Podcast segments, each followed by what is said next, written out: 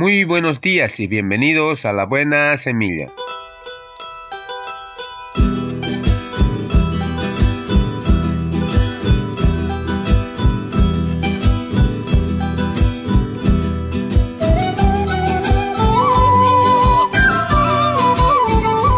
Hola, hola, ¿qué tal? ¿Cómo están? Les saludo con la paz de nuestro amado Señor Jesucristo. Un cordial saludo para todos mis amados hermanos en Cristo Jesús, a toda la iglesia en general Así también para mi amada familia les mando un abrazo fuerte a cada uno de ellos.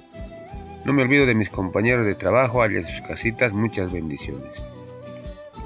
Y para mis amigos en general, muchas bendiciones allá en sus casitas, que Dios me los cuide y me los guarde todos los días de su vida. Un leñador salió al bosque acompañado de su caballo y su perro. Al terminar su labor, el hombre cargó al caballo un poco más de lo acostumbrado y emprendió su viaje de regreso a casa. El camino que les esperaba era largo y casi intransitable. Ya habían recorrido un buen trayecto del camino cuando las fuerzas del caballo desistieron y no pudo más. Por más que el hombre insistía en hacerle andar, el animal no se movía. Entonces tomó un leño y comenzó a golpear al animal para que se pusiera de pie y siguiera su camino. Por largo rato el hombre estuvo tratando a golpes que el animal siguiera su trayecto. Tanto fue su insistencia que el animal habló y le dijo, ¿crees que es fácil llevar esta carga? El hombre espantado al oír que el animal había hablado, dejó de azotarlo y salió corriendo del lugar mientras el perro le seguía afanoso. Cuando sintió que estaba en un lugar seguro, aquel hombre se detuvo en ese mismo momento y el perro que lo acompañaba le dijo, Gran susto que nos dio el caballo.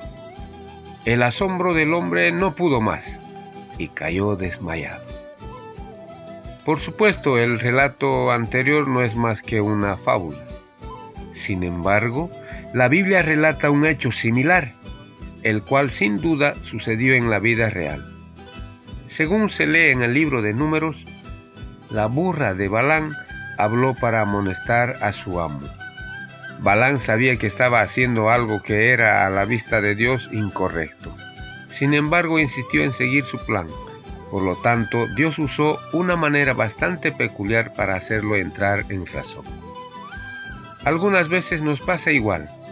Insistimos en hacer algo que sabemos que va en contra de la voluntad de Dios, habiendo sido advertidos de las consecuencias que al final traen consigo aquellas malas decisiones. Probablemente tu perro no va a hablarte y aconsejarte, pero ten por seguro que Dios siempre nos amonesta y nos hace ver de una o muchas maneras lo que es bueno o malo para nosotros.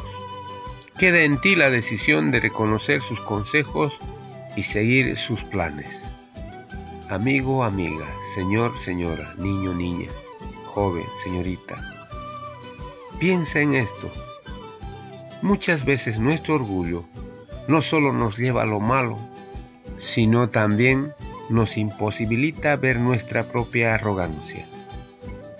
Podemos decirle al Señor, ayúdanos a ver nuestros errores y danos fuerzas para cambiar y ver tus advertencias para evitar caer en lo que es contrario a tu voluntad.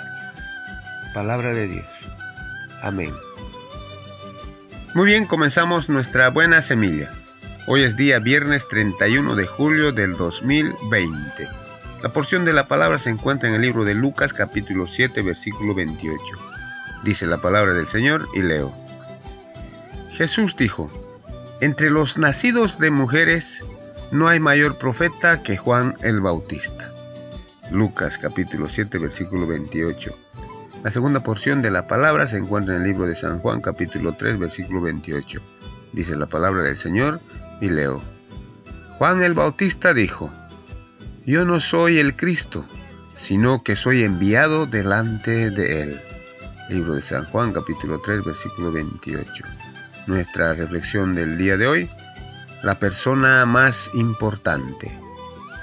Juan el Bautista fue enviado para preparar al pueblo de Israel ante la inminente llegada de Jesús, su Mesías. Vino para preparar al Señor un pueblo bien dispuesto, Lucas capítulo 1 versículo 17. Jesús dio un testimonio excepcional de Juan, primer versículo citado. Juan el Bautista cumplió su misión de una manera destacable. Nunca se puso en primer lugar. Cuando los judíos le preguntaron, resaltó más bien lo que no era y no lo que era.